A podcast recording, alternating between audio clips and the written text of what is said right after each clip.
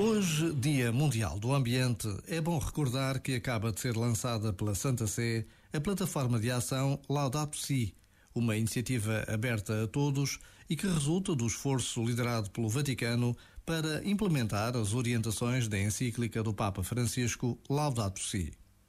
Disse-nos o Papa: vai começar imediatamente a plataforma Laudato Si um percurso de sete anos que vai guiar as famílias, as comunidades paroquiais e diocesanas, as escolas, as universidades, os hospitais, empresas, grupos, movimentos, organizações, institutos religiosos, para assumir um estilo de vida sustentável.